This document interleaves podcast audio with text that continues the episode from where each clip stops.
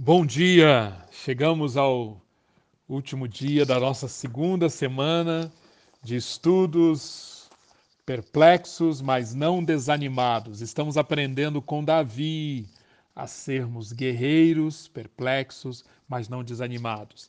E ontem e hoje é, nós estamos estudando salmos que referem-se à segunda fase da vida de Davi, conforme eu expliquei lá atrás.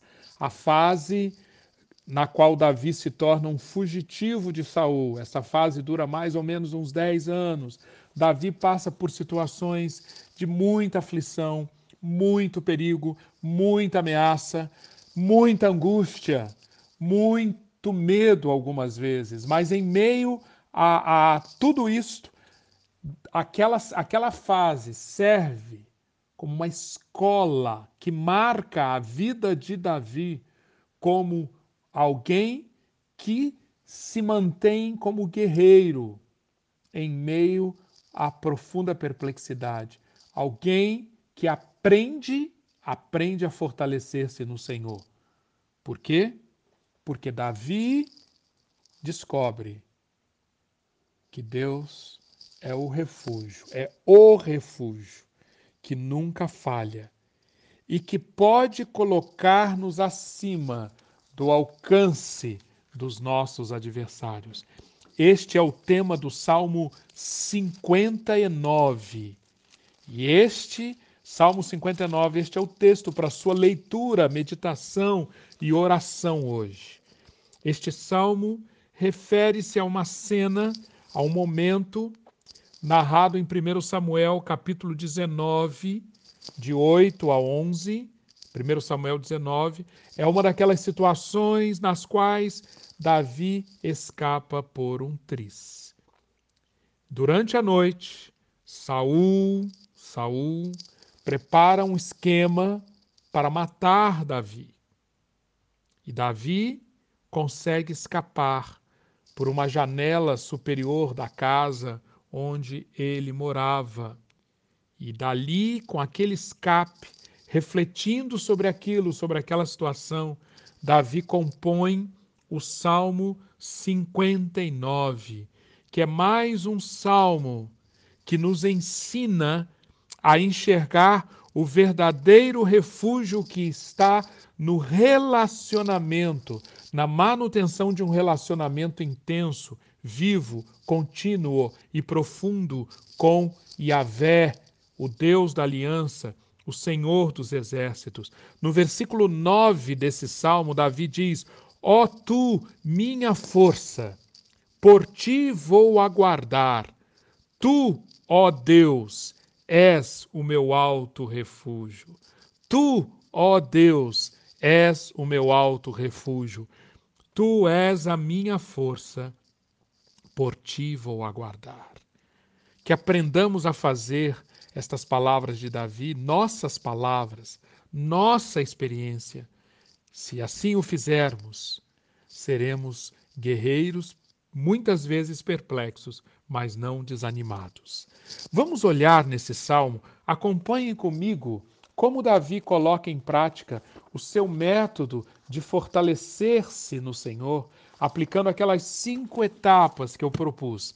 Primeira etapa, Davi olha para as fontes de, de, as fontes de perplexidade que estão diante dele. Nos versículo, no versículo 1, Davi diz: Livra-me dos meus inimigos, ó Deus, põe-me fora do alcance dos meus agressores. Livra-me dos que praticam o mal e salva-me dos assassinos. Vê como ficam à minha espreita Homens cruéis conspiram contra mim, sem que eu tenha cometido pecado. Davi, como já temos visto, Davi não tem nenhum medo de enxergar com clareza, com nitidez, o tamanho da ameaça, quão forte, quão alto é o risco pelo, ao qual ele está submetido, quão intensa é a força dos seus adversários, dos que estão armando ciladas contra ele. Enxerga isso, reflete, retrata isso nesses versículos que nós estamos lendo. Davi enxerga a mentalidade daqueles que adotam o mal e a violência como forma de vida. No versículo 5, Davi diz: Não te compadeças, não tenhas misericórdias dos traidores perversos. É outra marca dos seus inimigos. Traidores perversos. No versículo 6 e 7, Davi solta a sua imaginação e, e retrata os seus inimigos, os que o estão deixando perplexo, com a figura de cães, com a figura de animais selvagens, uivando como cães à volta da cidade, rosnando, rondando, ameaçando, querendo tornar de Davi sua presa. Vê, versículo 7, que ameaças saem de suas bocas, seus lábios são como espadas e dizem: Quem nos ouvirá? Uma verdadeira, uma verdadeira alcateia, faminta, espreitadores em torno dele. Versículo 14. A procura, perdão, eles voltam ao cair da tarde rosnando como cães e rondando a cidade. À procura de comida perambulam e, se não ficam satisfeitos, usam de um instrumento intimidador para fazer com que Davi tenha medo e trema de medo. Eles uivam. Ou seja, mais uma demonstração de que o nosso amigo Davi realmente olhava e olhava bem as fontes da perplexidade. Davi mostra aqui que ele também praticava o olhar para si mesmo. Quando ele olha para si, ele chega à conclusão: Senhor, eu não tenho culpa. Eles estão se preparando para atacar-me e, e, sem que eu mereça isso como um castigo. Eu não, não, eu não, não, não fiz nada para ser castigado e eles estão com toda essa atuação ao meu redor Portanto, Senhor, olha para a situação em que me encontro e levanta-te para ajudar-me. Depois de olhar para as perplexidades, depois de olhar para si mesmo, agora Davi, como sempre, olha para o alto, olha para o alto, olha para Deus e olha para o caráter de Deus. O caráter de Deus aparece aqui em diversos versículos deste Salmo 59. Por exemplo, versículo 13: consome-os em tua ira, consome-os até que não mais existam, então se saberá até os confins da terra que Deus governa Jacó. Soberania de Deus. Versículo 10, atente para esse versículo. O meu Deus fiel virá ao meu encontro e permitirá que eu triunfe sobre os meus inimigos. A palavra aqui para fiel é a palavra resede, a palavra amor leal, o Deus que tem um amor da aliança, um amor do pacto para comigo, virá ao meu encontro.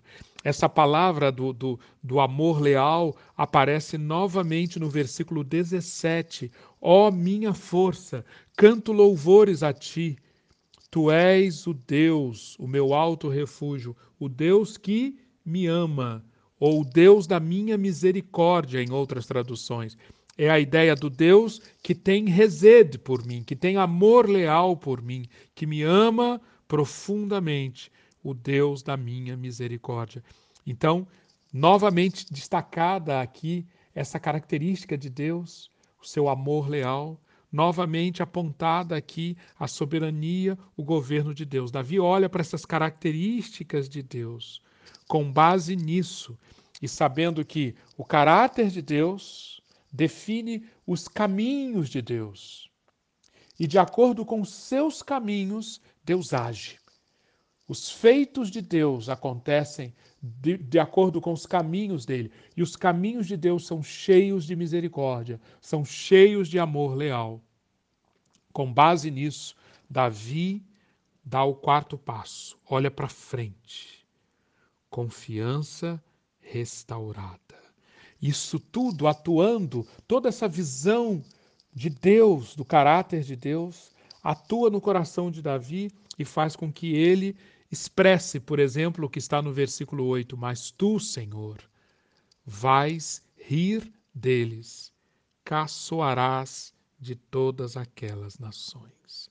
Essa confiança de quem ainda não experimentou a libertação, ainda não experimentou o escape, mas que, com confiança, com fé, traz para o presente aquilo que ele confia que está no futuro.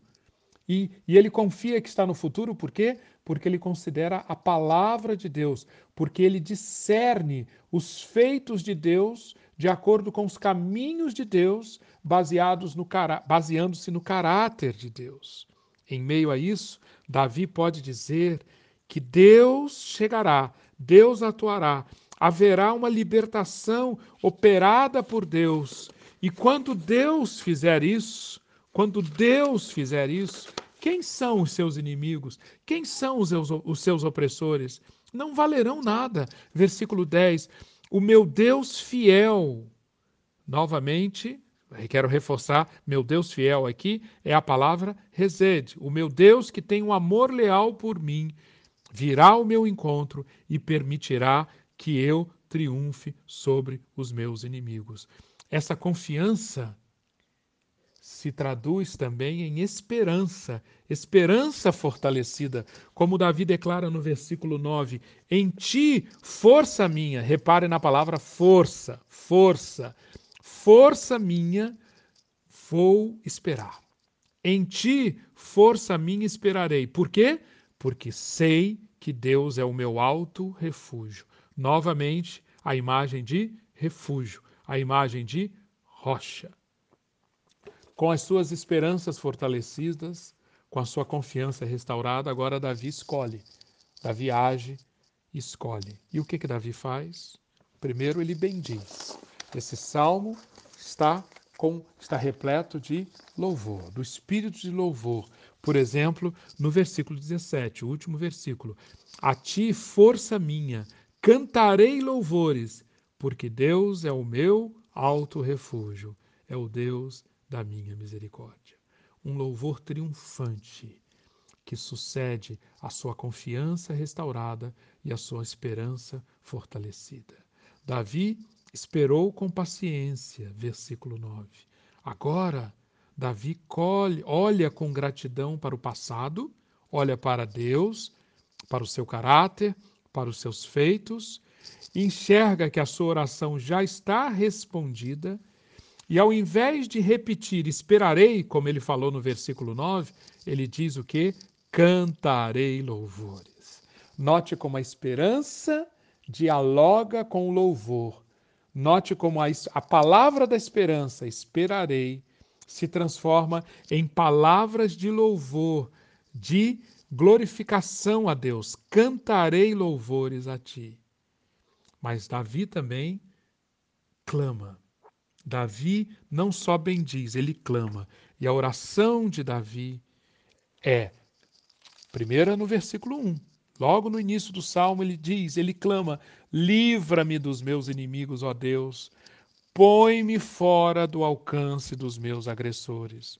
No versículo, nos versículo, no versículo 4 tem outro clamor: Levanta-te para ajudar-me, olha para a situação em que me encontro. Versículo 5: Desperta para castigar todas as nações, não tenhas misericórdia dos traidores perversos. Note que é um clamor baseado no que Davi olhou, no que ele discerniu do caráter de Deus, dos caminhos de Deus, dos feitos de Deus, no que Davi discerniu daquilo em que ele pode confiar, as promessas de Deus, as suas experiências com Deus e naquilo em que ele pode esperar. Com base nisso, ele clama, ele clama essas palavras que estão nesses versículos. Essa, quando Davi clama nos versículos 4 e 5, é muito interessante, observe isso, medite nisso. Davi está cercado, Davi está com armadilha, na, na, casa onde ele morava. Ele está escapando por um alçapão. Mas é impressionante como esse homem de Deus permite que o seu clamor seja um clamor muito além do indivíduo, muito além da situação específica, muito além do quadradinho onde ele está. O clamor de Davi é cheio de um olhar que contempla o universo, que contempla a terra, que contempla as nações. Ó oh, Senhor, tu és o Deus dos exércitos, é o Deus de Israel. Desperta para quê? Para castigar todas as nações, todos aqueles que são obstáculos para que tu, Senhor, cumpras os teus propósitos. Todos aqueles que são obstáculos com a sua maldade, com a sua impiedade, com a sua perversidade, todos aqueles que são obstáculos ao conhecimento do Senhor, para que tu sejas conhecido. Se você for a 1 Samuel 17 e encontrar Davi ali, bem antes desses, alguns anos antes dessa situação pela qual ele está passando aqui no Salmo 59, você vai ver ali, diante de Golias, em 1 Samuel 17, esse mesmo elemento que ele mostra aqui no Salmo 59. Quando Davi diz que Golias está afrontando não somente aquele exército, mas ele está afrontando quem? O Senhor dos exércitos o Senhor dos exércitos.